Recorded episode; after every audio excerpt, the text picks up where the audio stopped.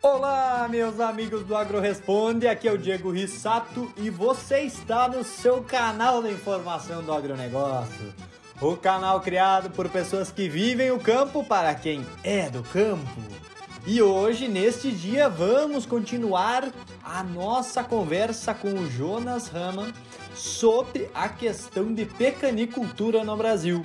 Nós já estamos no nosso sétimo episódio e esse tema é fantástico. O Jonas esteve aí conversando conosco, trazendo ótimas informações. Acompanhem aí e agradecemos muito por você ter a preferência no canal da informação do Agro. O Agro Responde.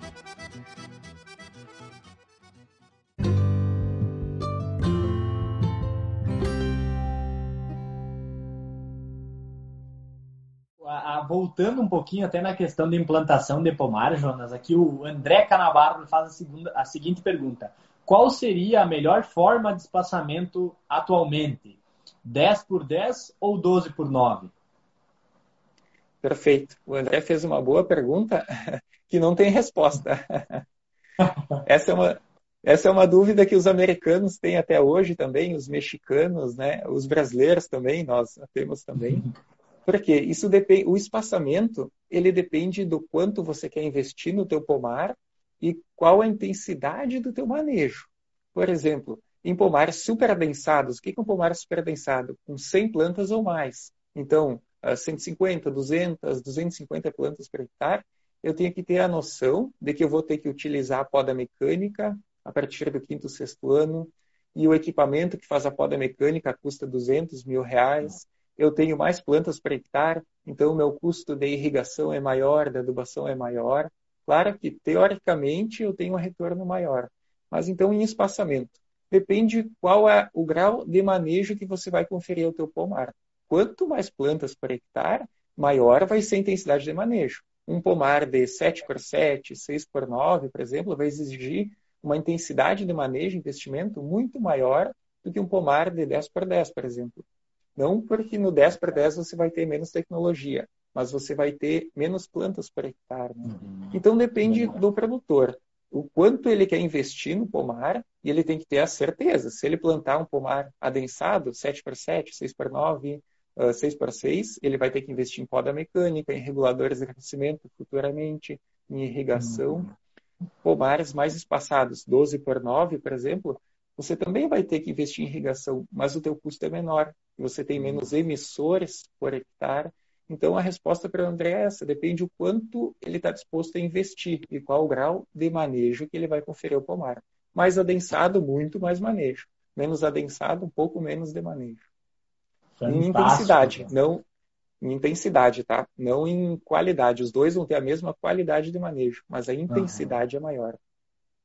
Ótimo, muito bacana. O pessoal até teve pedindo algumas coisas, né, Jonas? Você já deu também um preview sobre as principais doenças aí, né? E a gente falou um pouquinho também sobre as pragas. O Valdo, ele pergunta o que, que a gente pode usar para controlar a antracnose na nogueira pecan. Perfeito. Essa pergunta ela é bem importante. Uh, então, no Brasil ainda não existem fungicidas registrados para a cultura da nogueira pecan.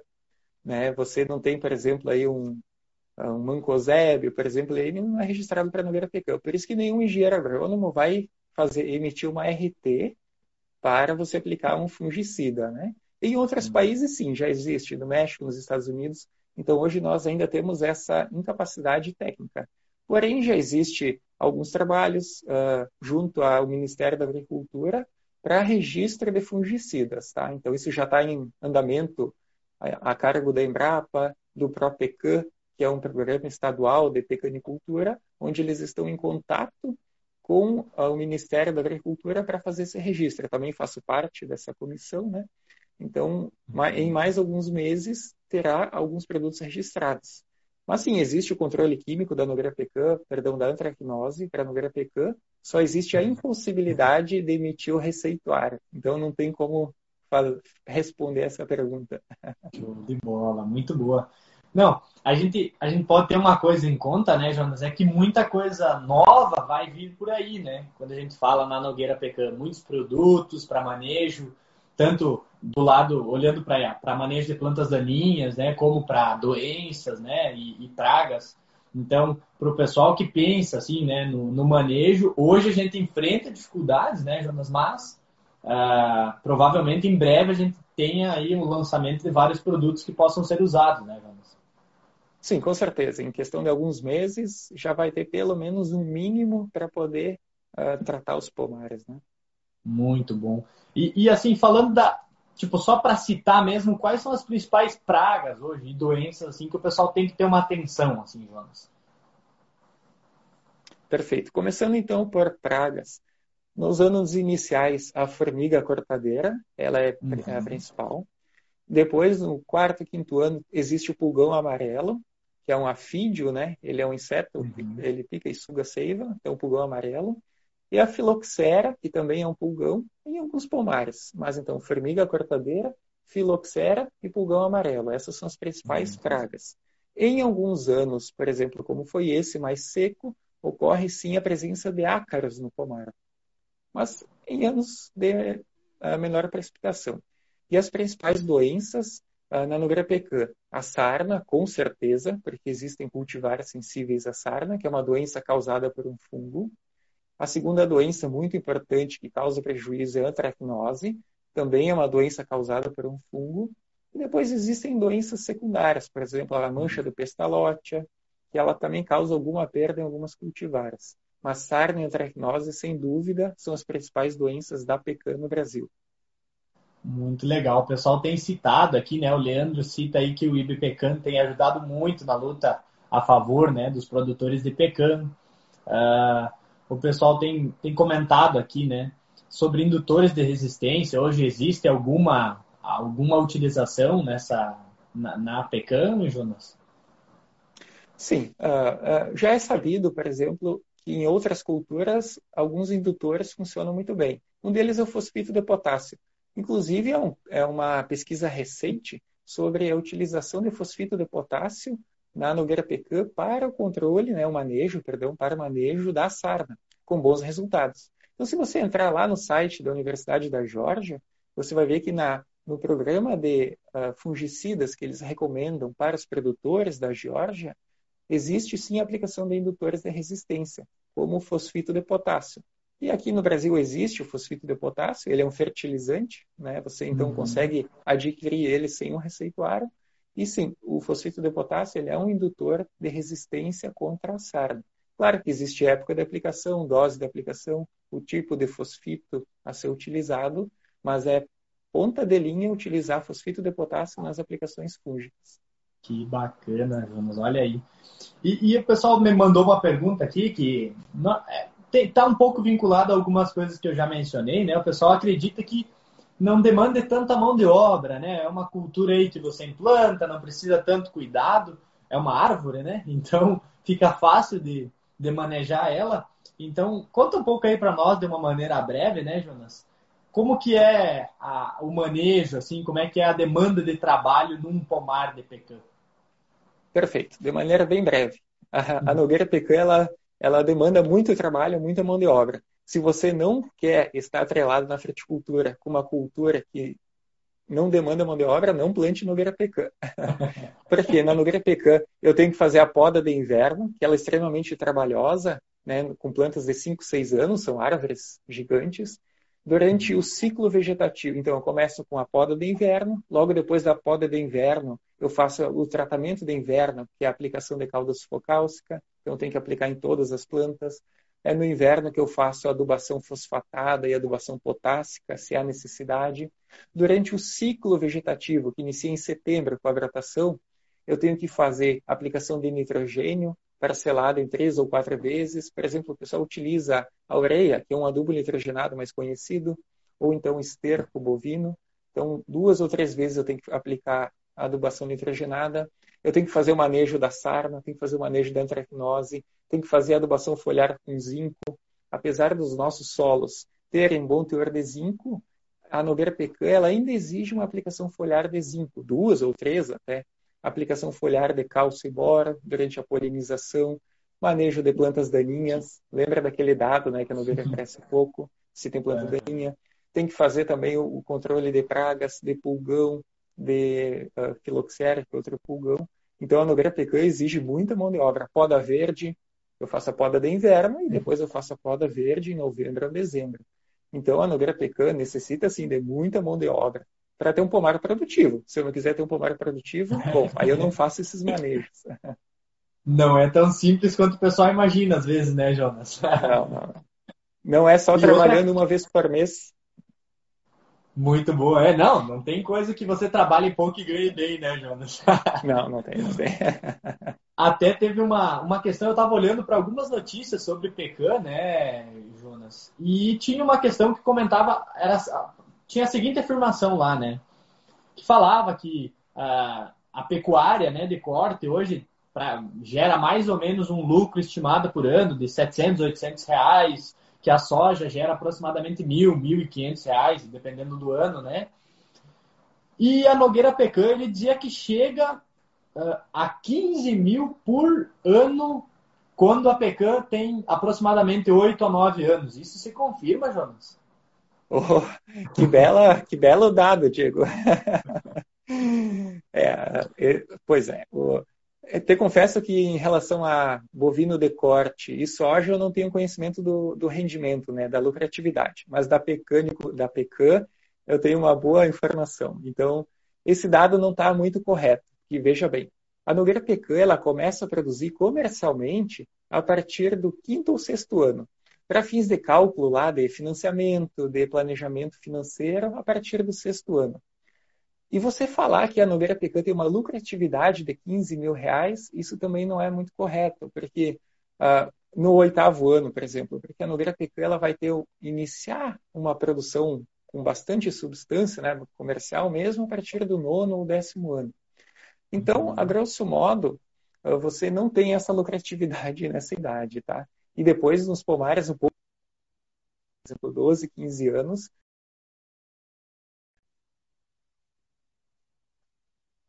que pode oscilar de 10 a 15, 16 reais o quilo com casca, e também depende o uhum. quanto você gasta no teu pomar, o teu custo, né? Hoje, então, você gasta em média para produzir um quilo de nosso pecan em torno de R$ 4,50 a R$ reais, pelo menos. Se o teu pomar é irrigado e fértil irrigado, você gasta R$ 6, R$ reais para produzir um quilo de nosso pecan. Então, essa informação de 15 mil reais no oitavo ano, ela não está muito bem balizada, tá? Ela é um pouco menos. Mas igual a cultura lucrativa. Uhum. Tu, tu, tem até uma expectativa para passar aí para nós, Jonas? Uh, em quanto tempo a gente consegue obter lucro e mais ou menos qual é o lucro anual nessa cultura? Sim, é, essa pergunta também ela é um pouco difícil porque depende uhum. do meu custo, né? O custo de produção, uhum. o investimento. Tem produtores que não consideram a depreciação do trator, por exemplo, do maquinário. Uhum. Então, é, depende como você compõe o teu custo. E isso é muito importante. Mas, a grosso modo, se eu tiver que comprar área, implantar o pomar, eu vou gastar 15 mil reais para plantar um hectare, enfim, com todos esses custos, eu vou começar, a partir do 12 ano, eu vou começar a ter um retorno, do, do, do, um retorno lucrativo no 12 ano, dependendo como eu considero os meus custos lá, tudo. Bacana, ótima informação. Então, só para agora para reafirmar aqui, Jonas, eu escutei 15 mil para uma implantação hoje do pomar, né? É por aí que gira o custo? Isso, porque eu tenho que comprar muda, que ela é um insumo uhum. caro. Eu tenho que fazer preparo do solo em área total, aplicar calcário, fósforo e potássio em área total. Então você vai gastar em torno de 14 a 16 mil reais sem irrigação. Se eu tiver que colocar irrigação no pomar, são mais 6 ou 8 mil reais por hectare. Então, de 20 uhum. a 22 mil reais um hectare uh, plantado. Isso com 92 plantas por hectare, tá? Se você colocar 200 plantas por hectare, aumenta. Até na nossa live passada com o seu Aled, ele comentou que em São Paulo o pessoal investe até 100 mil reais para implantar pomares de citros e hoje, sei lá, valores também semelhantes aí para implantar um pomar de macieira, né, Jonas? E aí, olha, é, é 10, praticamente 10, 15%, 15, 20%, vamos botar no máximo, do custo desses, desses pomares, né? Interessante esse, essa informação, né? E o pessoal está participando muito, Jonas. A gente não, não sei se vamos conseguir cobrir todas as perguntas. Isso é muito bom, né? A Ana Cris, ela pergunta se se usa tricoderma, bacilos e eles, se eles podem ser usados, né? Uh, na prevenção desses, dessas doenças, né? E, uh, ao mesmo tempo, aqui a Daiane nos perguntou se existe algum tipo de controle biológico. Então, as duas perguntas estão unidas, Jonas. Perfeito. É, muito bom. Utilizado o tricoderma. É, tricoderma é um fungo né, que é aplicado principalmente no solo para que ele se associe com o sistema radicular do nosso pecan e também ele combate alguns uh, fungos patogênicos presentes no solo. Então é utilizado sim o tricoderma, é utilizado o azospirilo, o azospirilo brasiliensis, que inclusive é utilizado na soja. Então são utilizados esses fungos. E a aplicação no pomar, claro que isso tem um custo, tem um cuidado para fazer a aplicação, a época de fazer a aplicação. E uh, em questão de doenças, é utilizado sim o controle biológico. Existem alguns trabalhos, por exemplo, na Universidade Federal de Santa Maria, com a utilização de alguns produtos biológicos para o controle da sarna. Então, sim, as duas perguntas, sim. Muito bom, Jonas.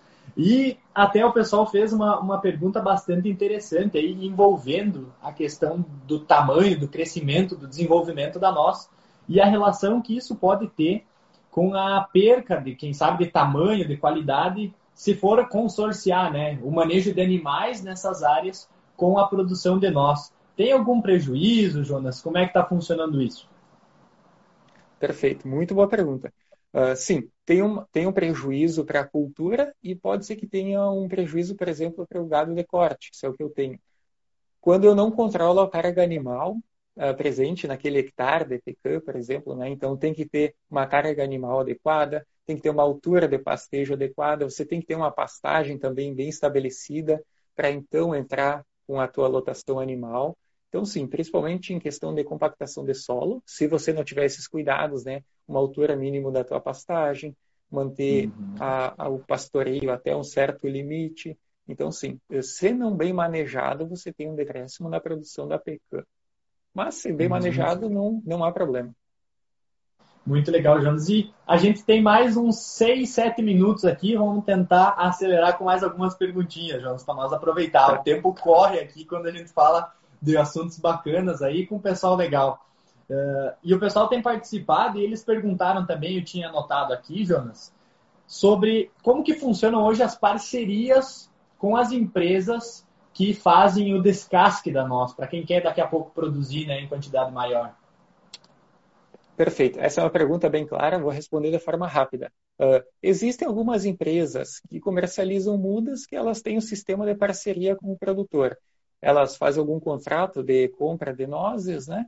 Uh, as, mas normalmente, assim, o perfil da Nogueira Pecan hoje é você colher suas nozes e comercializar direto com a indústria, tá? Hoje no, uhum. no Rio Grande do Sul existem seis indústrias grandes e outras um pouco menores, mas normalmente a venda se dá dessa forma. Você produz as suas nozes de maneira independente e vende para quem vai pagar melhor, que eu acho que é a forma mais justa, né? O mercado uhum. livre sempre funciona melhor do que outras formas. Mas hoje a Com comercialização certeza. direta funciona. Mas a minha mãe está aqui assistindo, Jonas, ela está apavorada, ela quer uma resposta aqui da nossa live. Ela está assistindo só por isso, Jonas. Como armazenar por mais tempo as nozes sem que ela acabe perdendo a qualidade? Perfeito, ótima pergunta. Bom, a maneira, vamos dizer assim, mais uh, fácil de armazenar né, em casa, por exemplo, pequena quantidade, é sempre armazenar nosso pecan em casca, porque a casca é uma barreira física.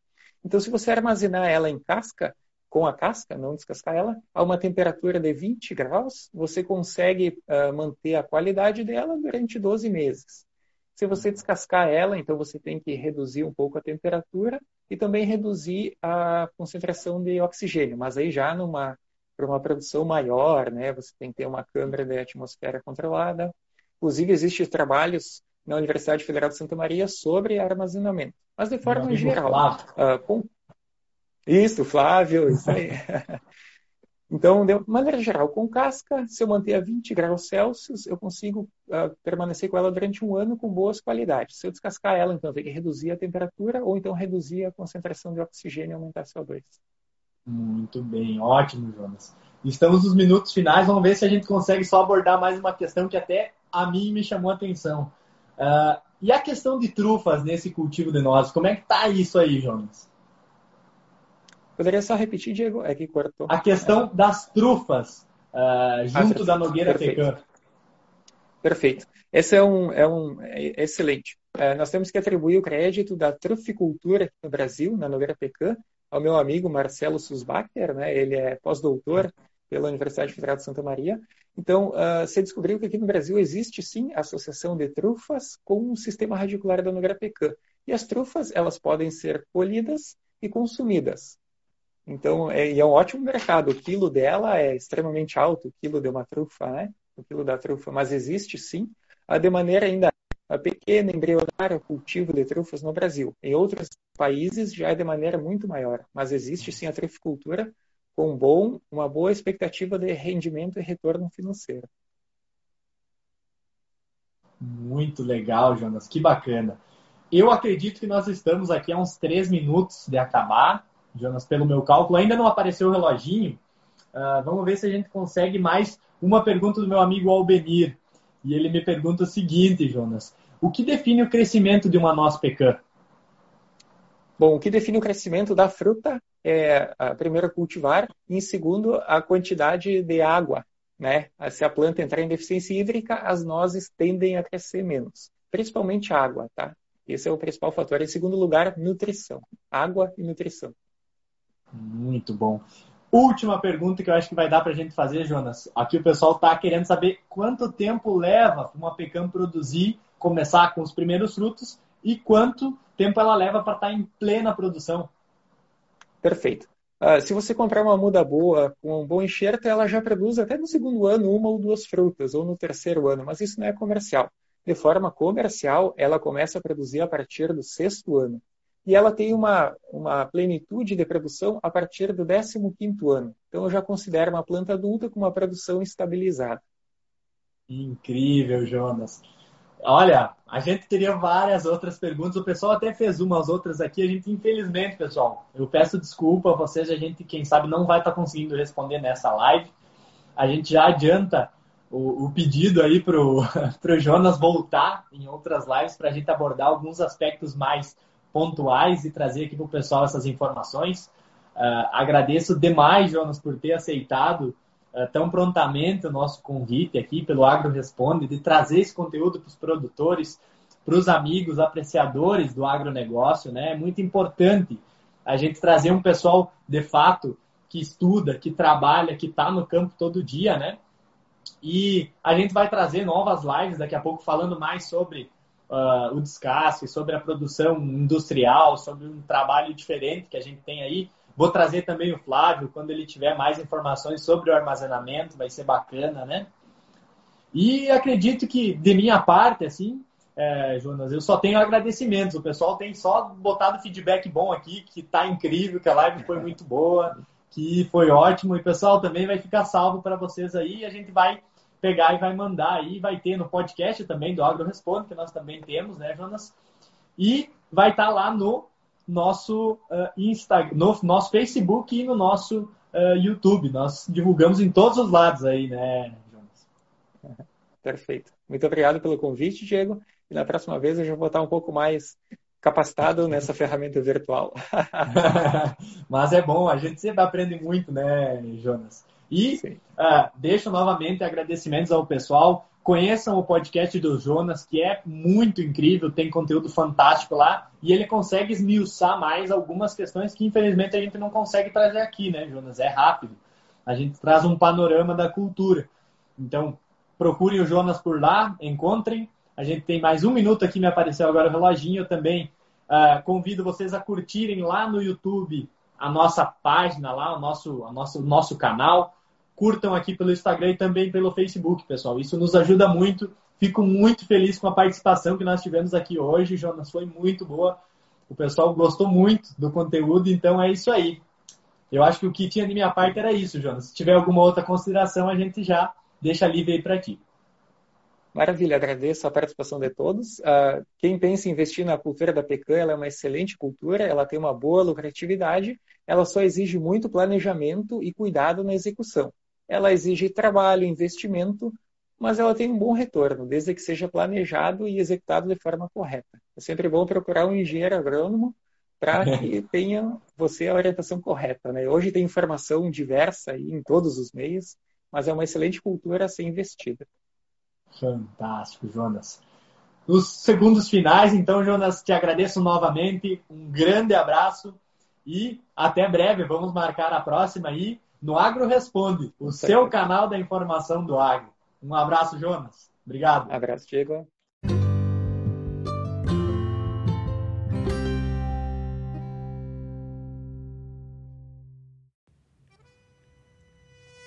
Muito obrigado então, meus amigos, por permanecerem aqui conosco nesta grande conversa com nosso amigo Jonas sobre pecanicultura, plantio, tratos culturais, cuidados importantes com esse cultivo e muito mais.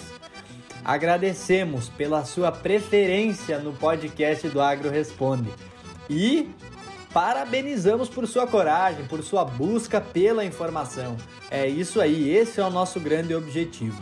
Ficamos muito felizes com a sua companhia. Nos próximos episódios falaremos também sobre diversos assuntos. E lembre-se, nós já temos aqui alguns episódios publicados. Lembre-se de acompanhá-los, deixar a sua avaliação, porque ela é muito importante para nós.